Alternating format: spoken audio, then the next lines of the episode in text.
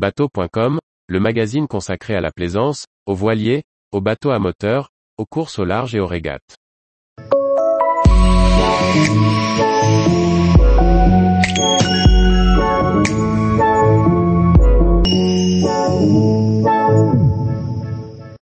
Traverser Scilly-Irlande, une navigation parfaite en compagnie des dauphins.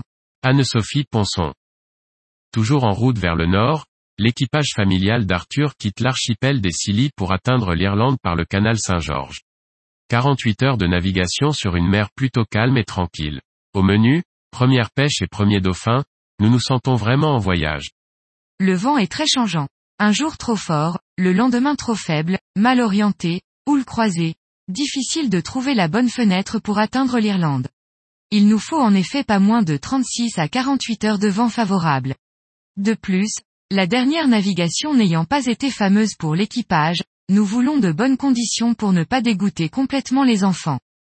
Le rituel est immuable, matin, midi et soir, nous vérifions les gribes et d'autres sources météo pour voir l'évolution du temps. Finalement, nous sommes presque surpris par la fenêtre qui se dessine et prenons deux petites heures pour nous mettre en branle et quitter l'archipel des Scilly. Comparé aux deux journées qui nous avaient été nécessaires pour préparer la traversée de la Manche, cette fois, le départ est un peu moins soigné. Mais nous capitalisons sur tous les aménagements que nous faisons au fur et mesure, les filets de sécurité installés, les objets qui trouvent leur place au fil du temps. Et puis, nous essayons de conserver le bateau à peu près rangé. Il nous faut donc beaucoup moins de temps pour mettre un peu d'ordre, cuire du riz et des œufs durs et lever l'ancre. La mer est beaucoup plus favorable que lors de la traversée de la Manche. Nous vivons notre vie presque comme au mouillage. Pas de mal de mer à l'horizon. Il faut dire que nous avons pris nos précautions en administrant à chacun une dose de stugéron en prévention, que nous renouvelons scrupuleusement toutes les 6 heures. Est-ce grâce à cela ou à la mer plate, quelle qu'en soit la cause, nous apprécions. Les enfants jouent tranquillement, pendant que nous pêchons même notre premier maquereau. Puis, en fin d'après-midi, nos premiers dauphins viennent jouer à l'étrave.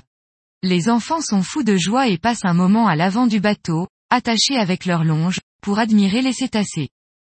Nous arrivons sur Rosslare au sud-est de l'Irlande à la nuit tombée au bout de 36 heures de navigation. Nous hésitons un moment à nous arrêter là-bas, mais le brouillard, un vent assez fort et le peu de lumière nous font renoncer. Nous préférons continuer une seconde nuit en mer et monter un peu plus haut. L'Irlande nous accueille avec un peu de pluie. Nous sommes heureux de pouvoir veiller de l'intérieur. La fatigue se fait mordante et nous sommes soulagés lorsqu'au matin, nous jetons l'ancre à l'extérieur du port de Wicklow, un peu au sud de Dublin. L'endroit est bien protégé de la houle, il fait beau, nous pouvons nous reposer. Tous les jours, retrouvez l'actualité nautique sur le site bateau.com. Et n'oubliez pas de laisser 5 étoiles sur votre logiciel de podcast.